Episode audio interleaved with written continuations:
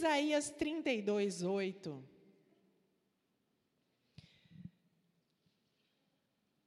Eu vou acompanhar você aqui, tá no telão. Isaías 32, 8. Mas o nobre projeta coisas nobres, e na sua nobreza perseverará. Você é nobre? Ih, gente, vamos lá. Você é nobre? Você é nobre, você é filha do rei, como não seria? Né? Você é nobre.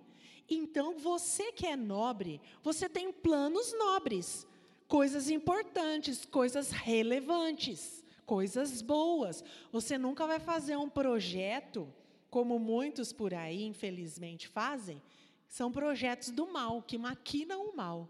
Como diz lá em Provérbios, existem pessoas que não conseguem dormir sem antes maquinar o mal. Mas nós não somos destas. Somos das que fazem projetos nobres. Amém? Vamos lá. Me acompanhe então. O que são projetos? Eu coloquei algumas definições aqui. Projetos são sonhos, projetos são necessidades, desejo de ser útil, desejo de realizar algo significativo ou a necessidade de realizar algo significativo e importante, uma conquista, servir as pessoas, quantos projetos, né? Inúmeros. Eu vou falar com vocês de quatro projetos. Lá em Neemias 2, do versículo 2 ao 5, diz assim: Neemias falando: O rei me disse: Por que está triste o teu rosto, se não estás doente? Que tem de tristeza, no, tem de ser tristeza do coração? Então temi sobremaneira. E lhe respondi: Viva o rei para sempre. Como não me estaria triste o rosto se a cidade onde estão sepultados os meus pais está assolada e tem as portas consumidas pelo fogo? Disse-me o rei: Que me pedes agora? Ó, que pergunta boa, né? Que você responderia se o rei virasse para você e falasse assim: O que você quer? Hum, então, orei ao Deus dos céus. Ele foi ligeiro, Neemias. Rapidamente, ele falou: Meu pai, me ajuda nessa hora. Se é do agrado do rei, e se o teu servo acha, acha mercê em tua presença, peço-te que me envies ajudar a cidade dos sepulcros de meus pais, para que eu a reedifique. Aqui é um ponto. Vamos para o versículo 15 e 16 versículos 15 e 16 desse mesmo capítulo. Neemias, subi à noite pelo ribeiro e contemplei ainda os muros. Voltei, entrei pela porta do vale e tornei para casa. Não sabiam os magistrados onde eu fora, nem o que fazia, pois até aqui não havia eu declarado coisa alguma, nem aos judeus, nem aos sacerdotes, nem aos nobres, nem aos magistrados, nem aos que faziam a obra. Ou seja, não falou para ninguém. Esse projeto eu intitulei como um projeto de acontecimento, que é um projeto de restauração. Algo aconteceu. Você teve que fazer um projeto. Você foi levado a fazer. Puxa, quebrou um negócio. Eu tenho que me programar, eu tenho que projetar, me organizar para aquilo, ok? Nesse sentido. Você pode projetar coisas grandes, assim como aconteceu com Neemias. A reconstrução dos, das, dos muros da cidade, que foram queimadas as portas, os muros destruídos. Irmãs, projeto que te leva, você é levada a fazer um projeto, às vezes você não está preparada para aquilo. Às vezes você não está pronta. Puxa, eu vou ter que fazer alguma coisa agora, e como vai ser? Fala com Deus.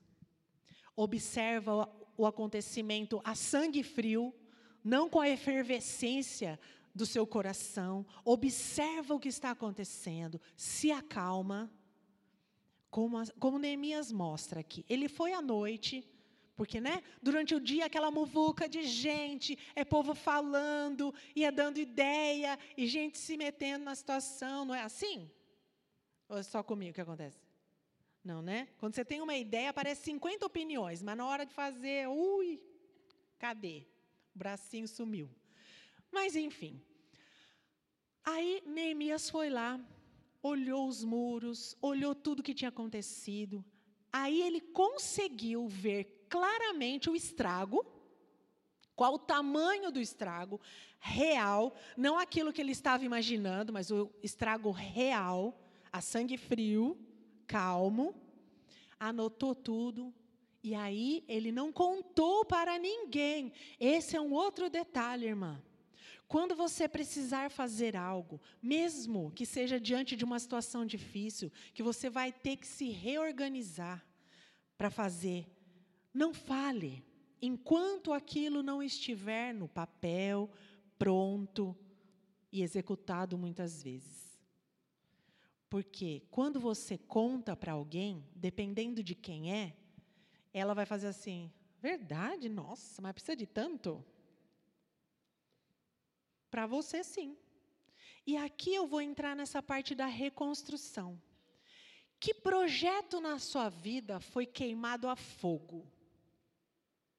Que projeto na sua vida, a hora que estava criando forma, foi derrubado por alguém ou por uma situação que você não esperava? É o momento de você observar esses muros caídos, essas portas queimadas e ver que material que você vai precisar usar para reconstruir. E sem contar para ninguém. Sabe por quê? Nossa, você já viu que esse negócio não deu certo? Você quer fazer de novo, jura? É o que você pode ouvir.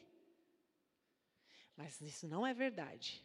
Você vai olhar esse projeto que está ainda ardendo aí dentro, que causa em você o mesmo que causou em Neemias. Você fica triste quando você vê aquilo abandonado. Você fala, puxa vida, me esforcei tanto e de repente está tudo queimado, está tudo destruído. Se isso é gerado no seu coração, ore ao Senhor. Fala, Senhor, eu sinto isso em relação a esse projeto. Eu devo reconstruir? Ou eu devo terminar de, de tirar tudo, fazer uma terraplanagem e construir algo novo? Pergunte ao Senhor. Vai pensando aí. Ok? Estão comigo? Fala amém mais forte. Obrigada. Segundo tipo de projeto, antecipação. Lá em Gênesis 41, versículo 27. É a história de José no Egito. Esse versículo conta esse contexto. As sete vacas magras e feias que subiram, aí que é a interpretação do sonho do faraó. Vou ler novamente. As sete vacas magras e feias que subiam após as primeiras serão sete anos, bem como as sete espigas mirradas e crestadas do vento oriental. Serão sete anos de fome.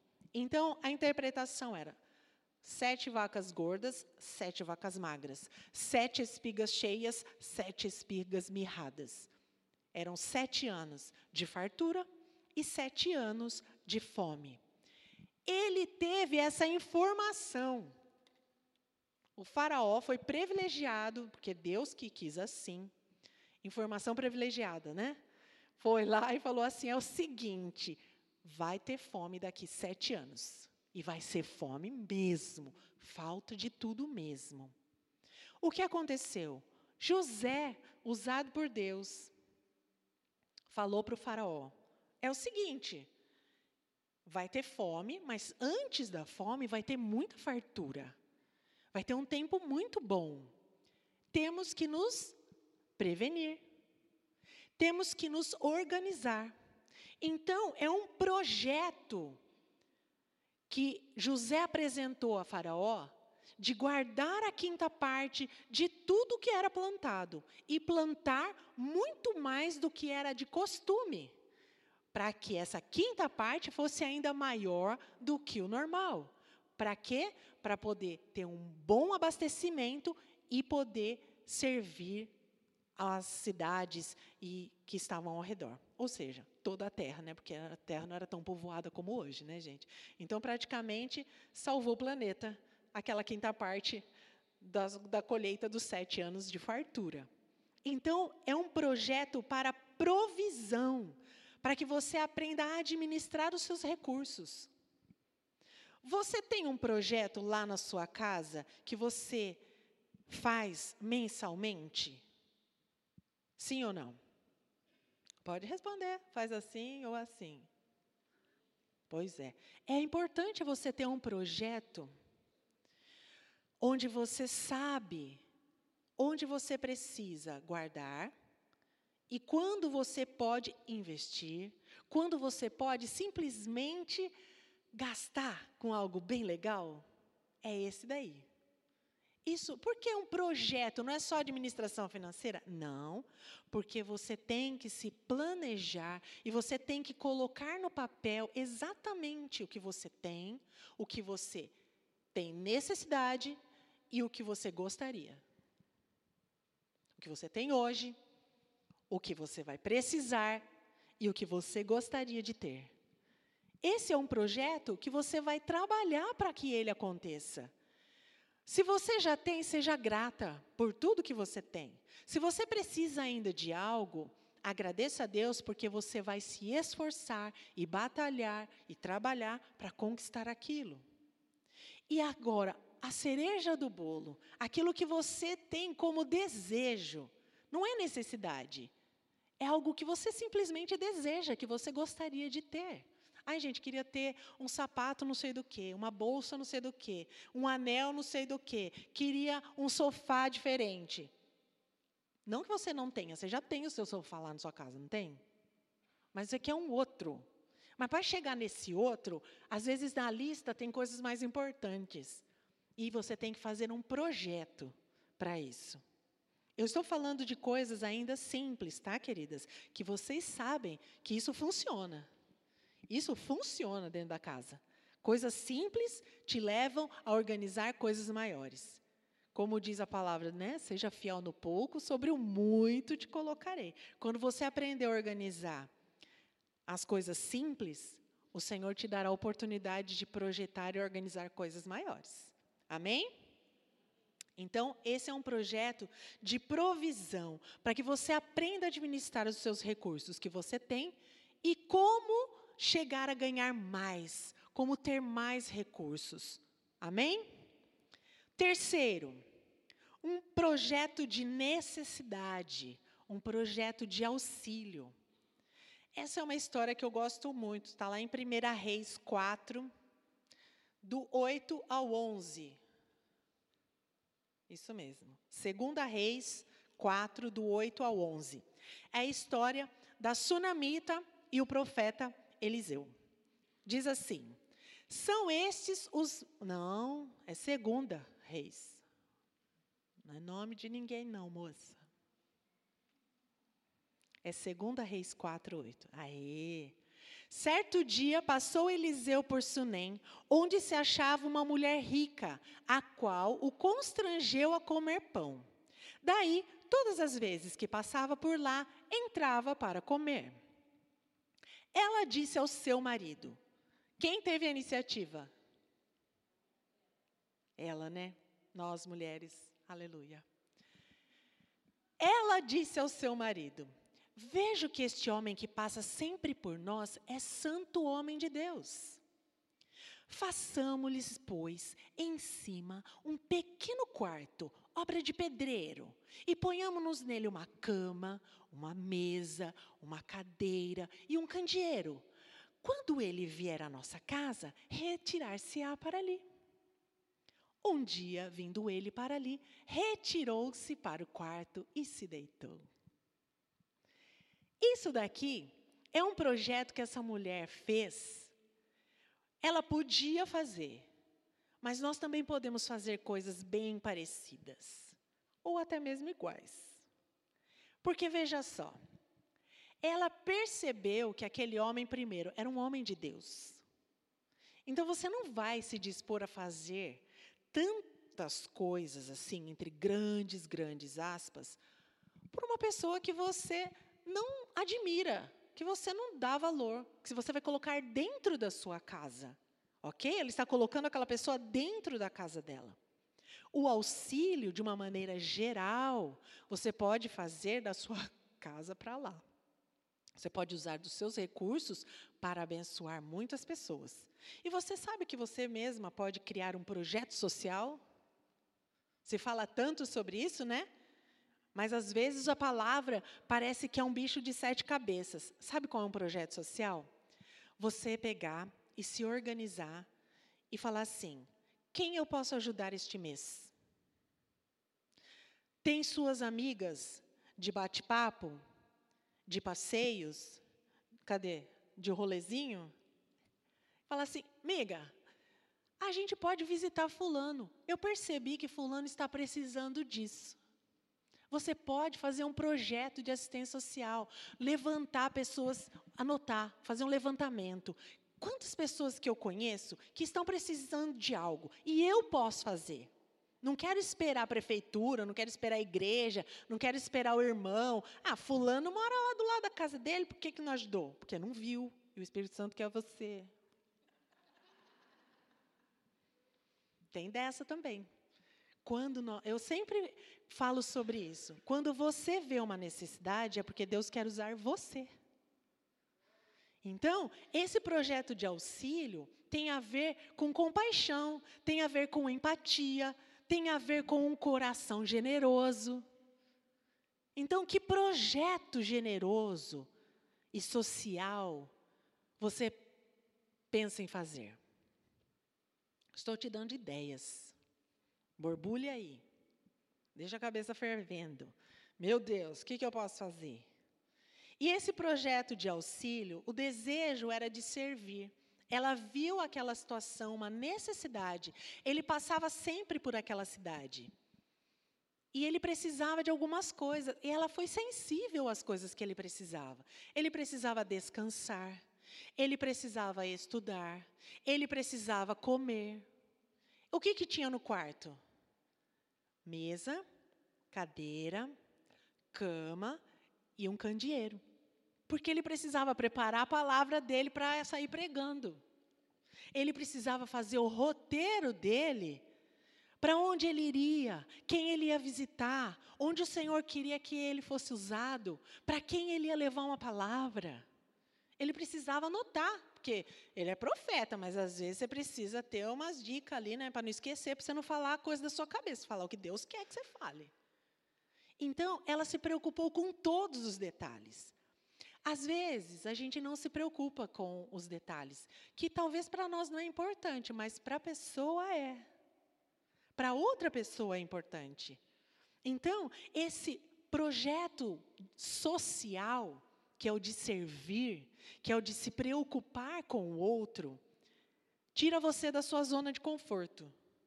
Ah, para mim isso aqui não tem valor nenhum, para mim isso aqui não importa. Mas para o outro importa. E se você fizer, essa pessoa vai agradecer, sabe a quem? A Deus, não a você. Porque Deus vai ser louvado, Deus vai ser engrandecido pela sua atitude. Em todos esses projetos aqui, viu, queridos? Sigam comigo agora para o quarto projeto. Esse daqui é bom, hein? Esse é bom. Esse projeto tem a ver com o que diz lá em Provérbios 19, 21.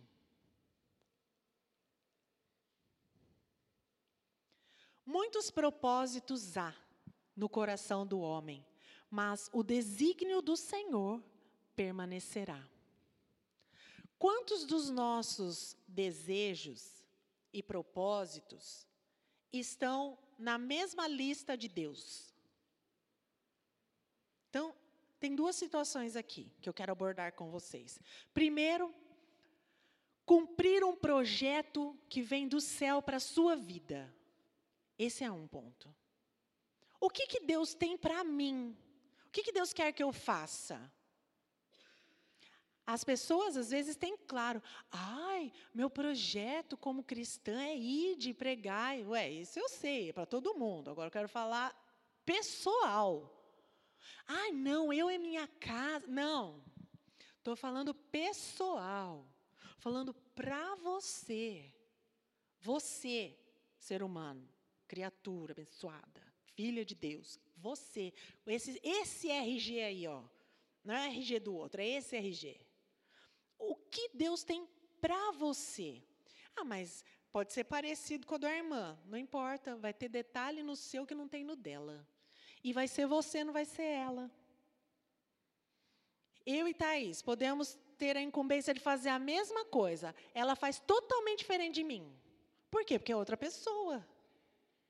Quem que está certa? As duas. Porque cada uma Deus chamou de um jeito e vai usar para fazer a mesma coisa, só que de jeito diferente. E o resultado pode ser o mesmo. Mas o jeito de chegar lá, o processo, é Deus e você. Só você e Deus. Sabe por quê? Porque Deus conhece o tamanho de sua perna, o quanto você consegue andar, o quanto você consegue correr, o quanto você consegue carregar. Ele sabe a força que você tem, apesar de ele nos fortalecer, nos ensinar todas as coisas e nos conduzir. E às vezes, como lá aconteceu com arca, com o templo, ele pode muitas vezes te dar o projeto todinho, você só executar. Deus tem esse poder. E ele faz isso, ele continua fazendo, sabe, porque ele não mudou. Ele continua o mesmo Deus. Ele continua te dando projetos para que o nome dele seja glorificado e ele possa usar você. Irmãs, não se recusem a ser usadas por Deus. Eu sei que às vezes dá medo. Eu sei que às vezes a gente fica insegura, a mão fica gelada. Acontece muita coisa. Mas não se recuse, sabe por quê? Porque se você não se permitir ser usada por ele, ele vai usar outra pessoa. Ele não vai deixar de liberar a palavra que ele tem para a sua vida ou para a vida de, da sua vizinha, porque você. Ele não vai deixar de falar com ela por sua causa. Porque ela é importante, assim como você é. Só que se você não se permitir ser usada, você vai ser uma pessoa em um determinado momento que vai se frustrar. Nossa, queria tanto ser usada por Deus. Mas toda vez que Deus quer te usar, você fala não. Aí Deus faz assim: próximo, a fila anda. Se você se recusa, Deus usa alguém. Então não se recuse. Permita que Deus execute os projetos dele através de você. Amém? Fala, eu vou permitir que o Senhor me use. Aleluia. Agora, tem uma outra parte nesse ponto aqui, desse projeto, que se chama realização pessoal. Nós podemos, queridas, e devemos fazer planos, mas temos feito? Ah, que pode, eu sei que eu gostaria também eu sei. Mas e aí, você está fazendo? Hum, silêncio constrangedor. Eu tenho planos para mim, porque mulher é assim, né? Ai, quais são os seus sonhos? Ai, ver meu filho. Ai, que meu marido. Ai, a minha casa. Ai, o ministério. Ah, tudo, menos você. Gente, alô. Deus também quer que você tenha realizações pessoais, conquistas pessoais. Sabe aquele projeto da faculdade que você enterrou? É. Sabe aquele projeto de pegar e fazer obras de arte, ah, não, né? Quem vai querer comprar esse negócio? A pessoa, eu aprendi essa. A pessoa que mais te sabota é você. A, a, primeira pessoa, não é nem o diabo, gente. Ele tem costa larga, às vezes. Mas a primeira pessoa que fala, ah, será? Não é para mim. Eu não dou conta, não. Ih, deixa para outro. Eu nem tenho tanta habilidade assim. Então, para de se sabotar. Para de matar os seus sonhos, os seus desejos, projetos que você tem. Porque é como um projeto de arquitetura. Quem tem ideia do que é isso, vai me entender. Mas todo mundo entende, né, arquitetura. Faz os quadradinhos, faz os riscos lá, tudo. É lógico que a pessoa estuda e sabe muito mais, né, gente? Mas, a grosso modo, é um projeto onde você coloca no papel Aqui vai ser isso, aqui vai ser aquilo, aqui vai ser aquele outro. E para você, você está fazendo isso? Até mesmo na sua casa. Eu estou falando de coisas externas, mas tem também as de lá de dentro. Isso que eu penso, vamos organizar. Esse outro aqui eu vou organizar também. Aí eu volto lá para sua casa. Você não, não aguenta mais a sala com o sofá naquele lugar. Quem nunca, né? Não aguento mais. Eu entro aqui, pode ficar de olho fechado, que eu não bato em nada, porque eu já sei. Faz 15 anos que está do mesmo jeito. E aí você quer mudar aquele trem. Você já fez um projeto para isso? Você não precisa contratar uma arquiteta. Se você puder, ok. Mas você já pensou e falou assim: eu vou mudar essa semana esse sofá, não vai ficar aqui, vai ficar do lado de lá. Você vai ter uma satisfação tão grande de falar assim: mudei a cara da minha sala. Eu já mudei minha sala de jeito, acho que umas quatro vezes, né? Quatro ou cinco vezes. Eu punha o aparador desse lado, aí eu punha o aparador atrás do sofá desse lado, aí virava o sofá do outro lado, aí virava a mesinha de centro, não quero mais aqui, vai ficar lá naquele canto. E fiquei revirando aquele lugar todo. Gente, é uma satisfação que você olha e fala assim: nossa, estou numa sala nova. Estou num lugar diferente. Ai, que lindo que está isso aqui. Faz alguma coisa, mulher. Para de ficar só nesse marasmo nessa monotonia, nessa vida igualzinha, nessa chatice que está esse mundo. Muda a sua sala de lugar. Faz alguma coisa que você olha e fala, eu fiz. Você não vai precisar do anjo Gabriel para descer. Você entende? Existem coisas na sua vida que você pode fazer. Tudo depende de Deus, tudo nós fazemos para o Senhor? Sim. Mas existem situações que é um prazer seu. É só seu. Para mim, eu posso olhar e falar assim: Ei, que legal. Mas você está vibrando, pulando dessa altura com aquilo. É um projeto seu. Tem o seu RG, amém?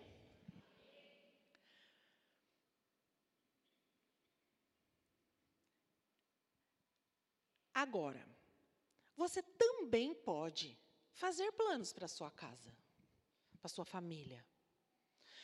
Eu lembro que eu dei esse exemplo aqui, lá, lá no Jacaré. Eu lembro que o projeto de educação de filhos, vamos pensar nisso. Eu tinha que contar a tal da história do cego de nascença, todo santo dia. Era um projeto igual todo dia. Mas eu contava. A filha de Jairo também. A filha de Jairo também. Você tem um projeto de inserir princípios na vida dos seus filhos? Porque hoje está tudo virado no giraia, né? Está tudo virado no avesso. Ou rosa. Não estou falando nada a vocês, não. Vocês são lindas. São lindas. Beijo, amo coração. Vocês entendem? Você tem um projeto para a sua casa? para se tornar um lar de princípios, um lar de Deus? Ou você, ai, gente, essa vida é tão cansativa. As crianças aprendem aí na internet. Uh -uh. A herança é sua. Você vai passar para qualquer um cuidar? Porque com dinheiro a gente não faz isso não, né? Nossa, recebi uma herança, não sei quantos milhões, aleluia, gostaria. Você pega e fala assim: Ô moça, que está passando aí na rua, pega isso aqui, cuida, administra para mim. Você vai ver aquilo lá quando? Nunca mais, né? Por que, que com filho a gente quer fazer isso? Graças a Deus eu não fiz. E eu, eu falo que eu deixei de fazer algumas coisas porque o meu projeto foi ser mãe. Durante a Beatriz e Vitor, até o Vitor ter sete anos de idade, meu projeto foi ser mãe. Eu vou contar essa que a Beatriz falou para mim. Eu fiquei muito feliz, orgulhosa. Quase chorei. Verdade, amiga. Quase chorei. A gente estava justamente comentando sobre essa questão das mães de hoje que não ouvem os filhos, que não conversam, que não participam da vida dos filhos, nem sabe qual é o melhor amigo, o pior amigo, o amigo que inveja, o amigo que puxa o cabelo, o amigo que morde, o amigo que é companheiro, o amigo que passa cola. Tem tudo isso, tá, gente? Se você não sabia, converse com seus filhos. E aí, a gente comentou que muitas das amigas da Beatriz, a Mandinha era uma delas, conviveram muito com, com a gente durante essa fase de 12, 13 anos até casar, né? Ai, que delícia, gente. Pensa numa satisfação que eu tive na minha vida, foi essa. Eu agradeço a Deus todo dia por ter vivido isso. E muitas delas conversavam comigo sobre assuntos que era teoricamente eh, que eu achava que era natural conversar com as mães. E eu não tenho barreira nenhuma sobre nenhum tipo de assunto. E conversava, e orientava de acordo com a palavra de Deus, com as experiências que eu tinha vivido, com aquilo que nós acreditamos como sendo princípios de Deus e tal. Aí a B pegou e falou assim: Olha, mãe, quer saber? Tem muita gente que nasceu para muita coisa, mas você nasceu para ser mãe. Ai, gente. Oh. Por quê? Porque tem muita mãe que é doida. Ela até comentou, ela falou: "Eu espero que quando eu tiver meus filhos, eu tenha esse equilíbrio que você tem de mãe". Olha, gente, que elogio. Já ganhei meu galardão. Mas tudo bem. Eu preciso compartilhar com vocês porque às vezes as pessoas não sabem que o estar em casa e cuidar dos filhos demanda esforço, sabedoria, renúncia, oração, muito, muito, muito, muito, muito, muito tempo disponível para os seus filhos, para sua casa e para o seu marido. Mas isso tem uma grande vantagem. Quando você faz isso, ó, você olha para trás, você fala: combati o bom combate, guardei a fé. E estou cumprindo a carreira, porque não acabou ainda. Estou cumprindo. Então, tenha esse tipo de projeto na sua família.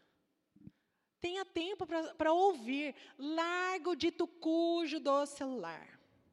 Falamos isso na célula essa semana, esse assunto acabou surgindo. Mesa é lugar de intimidade. Mesa é o lugar da família estar junta. E aí até o Fernando comentou. Na época que ele era adolescente, jovem, a casa dele, muitas pessoas, né? Muitas pessoas. Seis irmãs, ele e os pais né? Muita gente. Então, não tinha uma mesona. Então, acostumaram. A mãe cozinhava, cada um fazia o seu prato e comia, cada um numa hora, cada um num lugar. E era assim. E quando nós casamos, eu fiz assim: não é assim.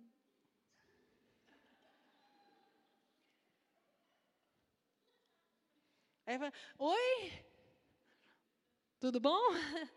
Falei, é, né, mesa. Comer na mesa, os talheres bonitinhos, né? Na mesa. Mas na mesa, na mesa, foi um pouco difícil para ele. Ele teve que se esforçar, porque ele não cresceu assim, ele não aprendeu assim. E os nossos filhos até hoje. Nós temos as nossas refeições à mesa. Domingo o Bezinho está em casa, à mesa. E o tal do celular lançado fora, em nome de Jesus. Proibido o celular na mesa.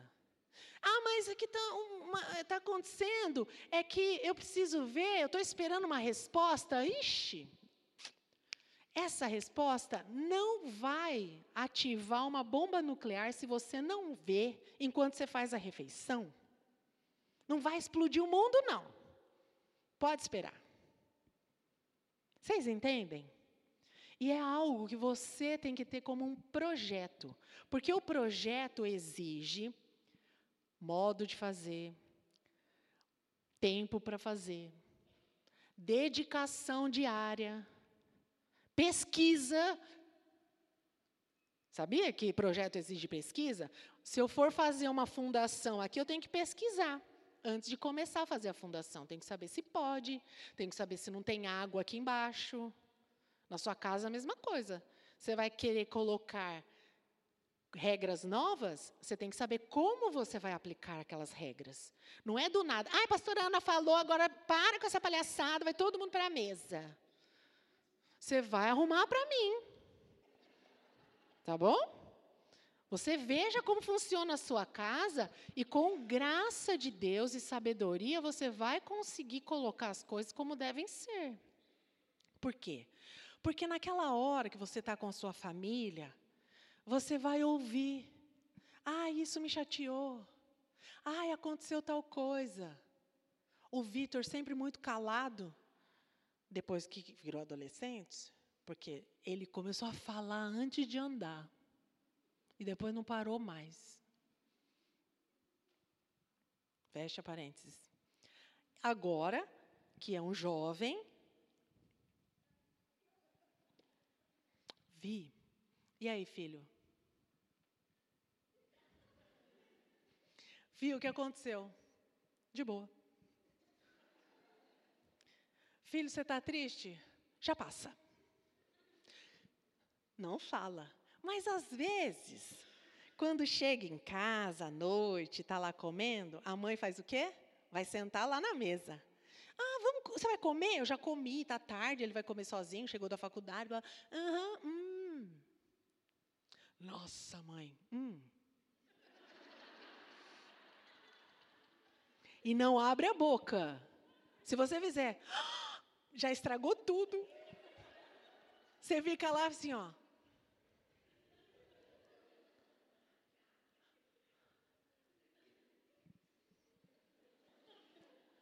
Não fala. Que se você falar, você estraga tudo. Você dá um reset ali e acabou. Você perde tudo. A hora que vai contar o negócio, você faz. Agora eu não vou falar mais nada. Diferente da B, né? Que até hoje a gente fala sobre praticamente tudo. Porque não, a gente já sabe, né, que não é tudo. Né? É quase tudo. Porque tem coisa que você não vai falar para sua mãe, não. Mas tem muita, muita coisa que você vai falar. Né? E a gente tem isso, e Mandinha também, e afins também. né? Graças a Deus. Então cultive isso, esse é um bom projeto, irmã, para você colocar aí em pauta. Outro projeto, o seu trabalho.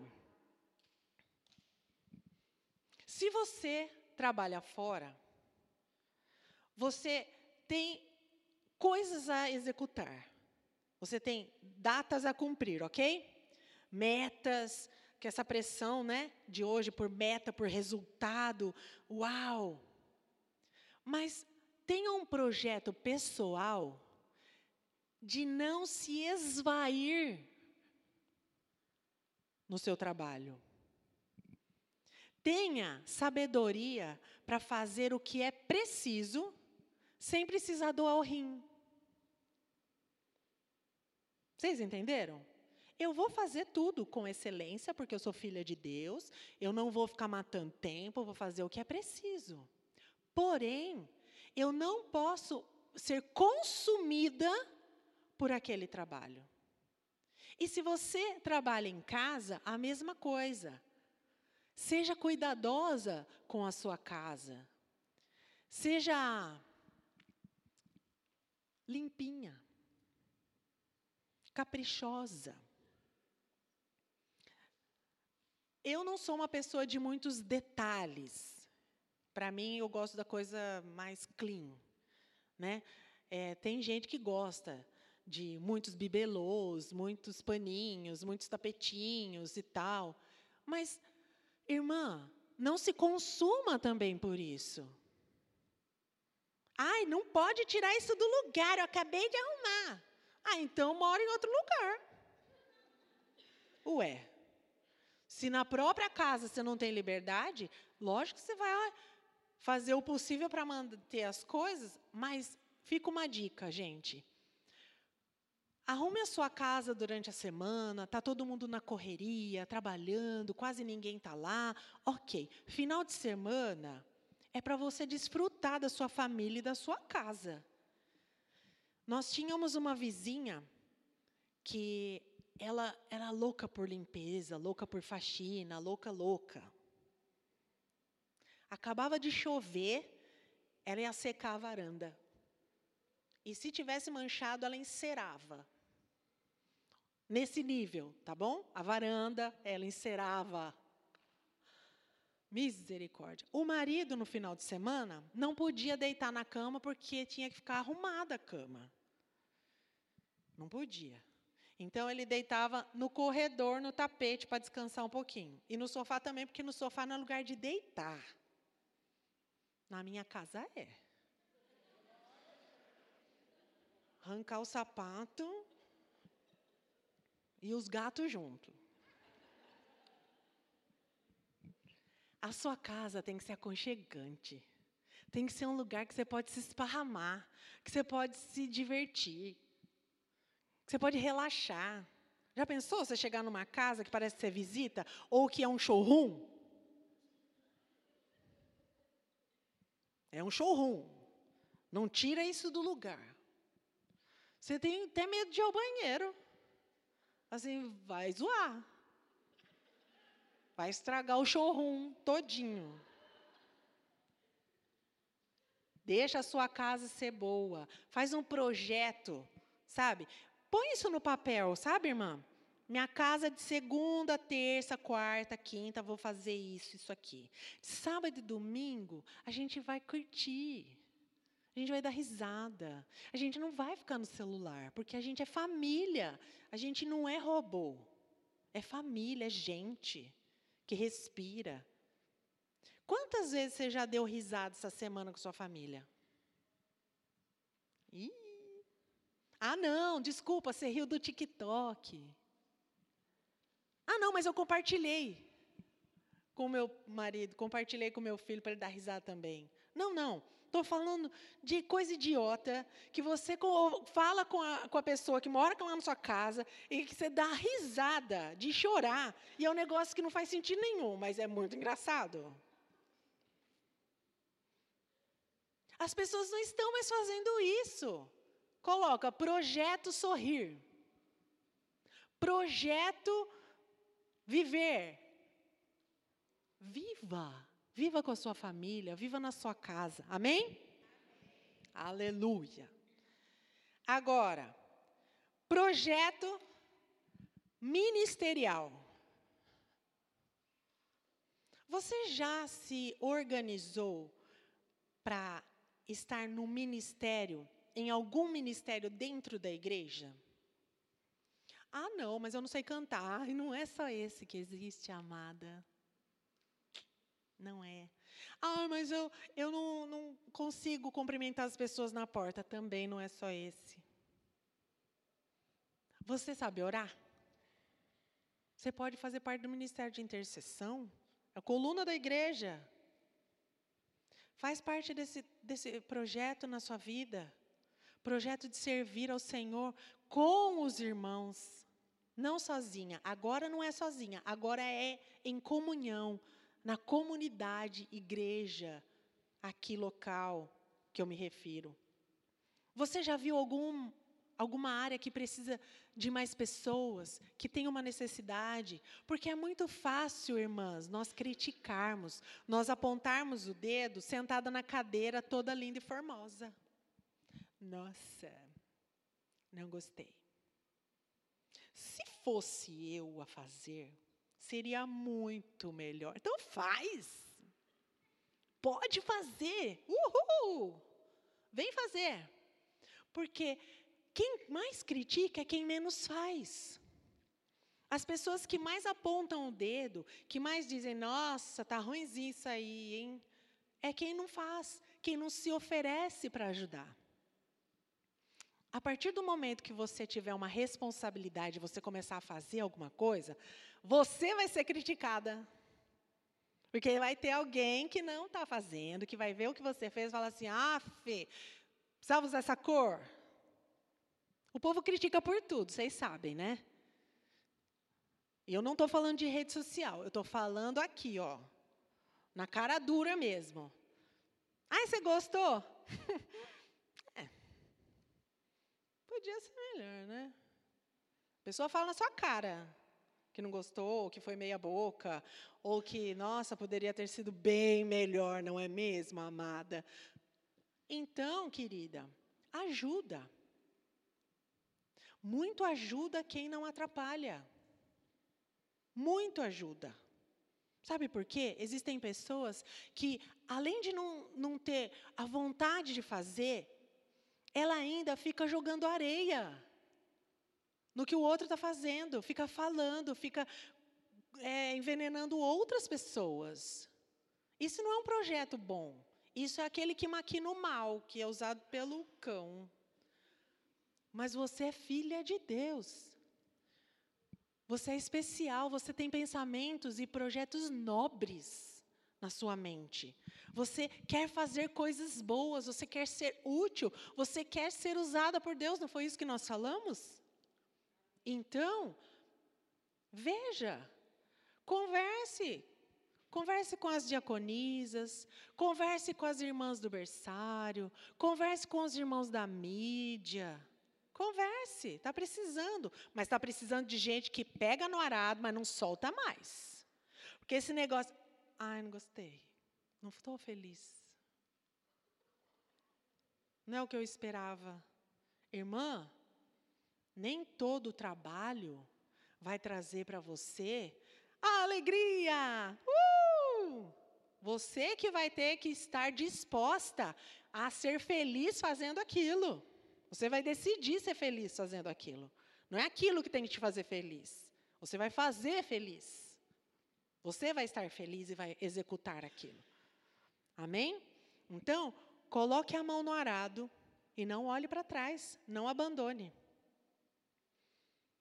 Porque é bonito, às vezes, as pessoas olharem e falar assim: nossa, olha que lindo, olha que organização. Mas e o povo que estava ralando dois dias, três dias, um mês antes, fazendo projeto para aquilo acontecer?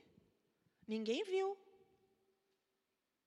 Mas na hora do parabéns, todo mundo quer sair na foto.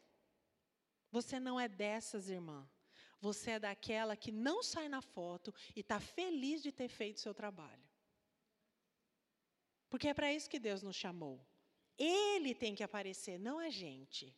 Então, faça as coisas no reino para que Deus seja glorificado. Faça tudo como para o Senhor, e de fato o é. Mas quem é abençoada? As pessoas e você. Amém? Continuando. Eclesiastes 8, parte A do versículo 6.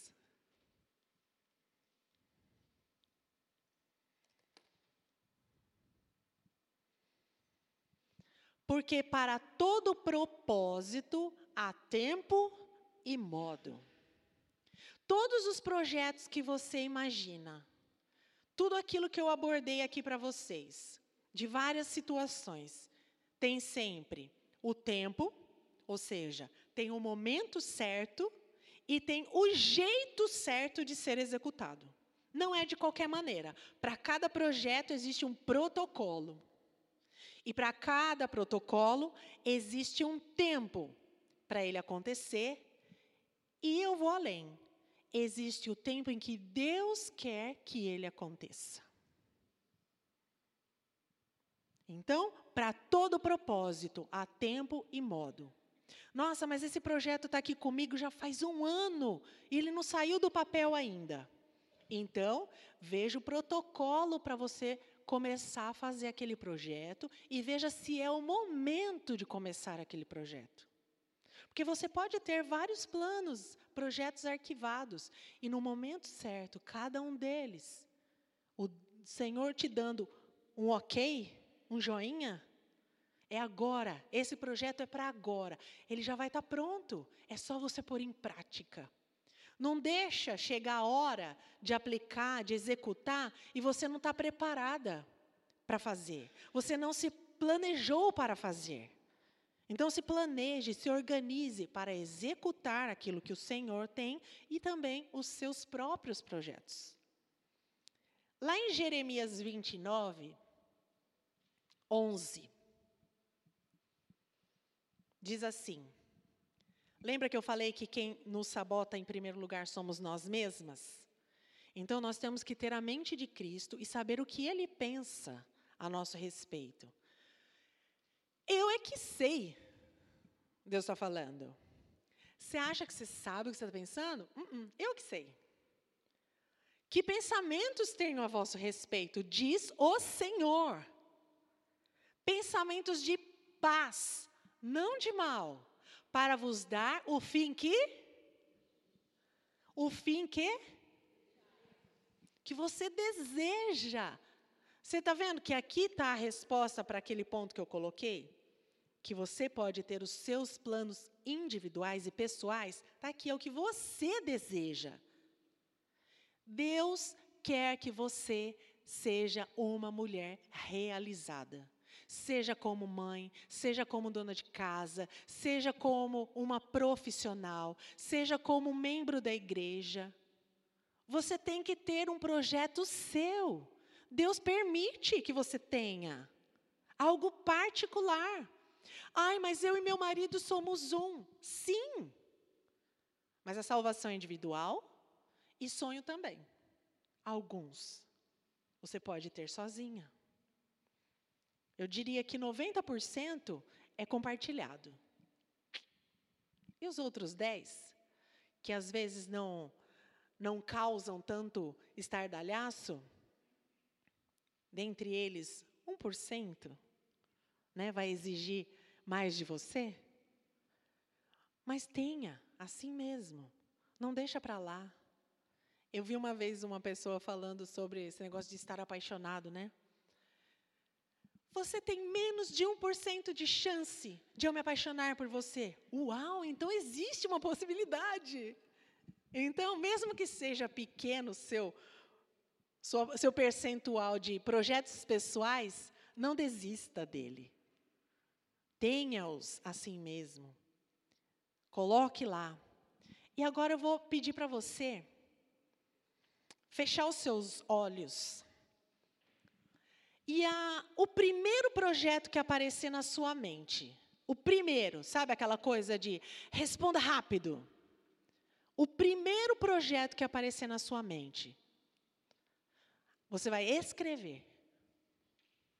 Eu quero que você escreva, mesmo que seja no bloco de notas do seu celular.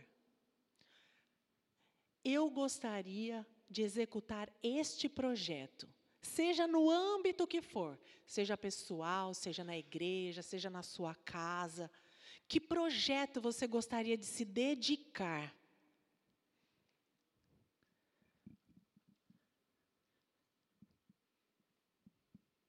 O que eu quero pesquisar para executar?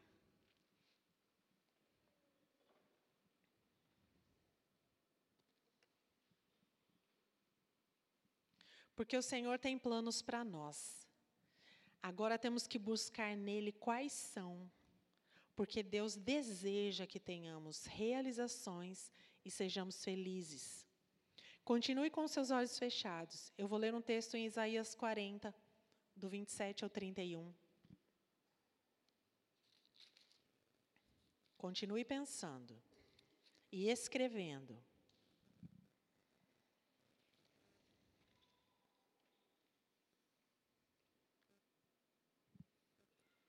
E eu achei esse texto muito, muito forte, que diz assim: Porque, pois, dizes, ó Jacó, e falas, ó Israel, o meu caminho está encoberto ao Senhor, e ao meu direito passa despercebido ao meu Deus? Não sabes, não ouviste que o eterno Deus, o Senhor, o Criador dos fins da terra, nem se cansa, nem se fadiga? Não se pode esquadrinhar o seu entendimento. Faz forte ao cansado e multiplica as forças ao que não tem nenhum vigor. Os jovens se cansam e fadigam, e os moços de exaustos caem. Mas os que esperam no Senhor renovam as suas forças, sobem com asas como águias, correm não se cansam, caminham e não se fatigam. Isso é o que você tem que ter no seu coração, no processo de sair do ponto A, que é o sonho na sua mente, até o ponto B, que é a realização do projeto. O Senhor é aquele que renova as suas forças. Deixe de ouvir mentiras do diabo. Deixe de ouvir mentiras que você mesmo conta para você.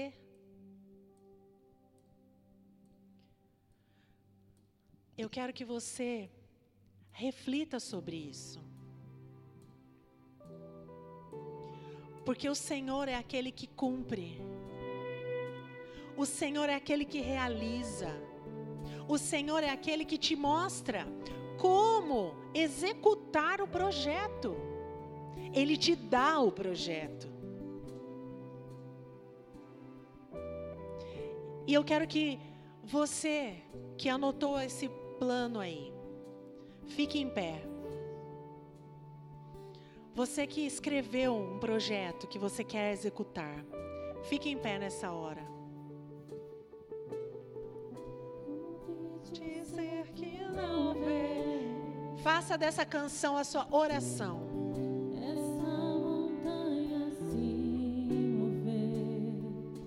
Se você quiser se prostrar aqui na frente, você tem liberdade.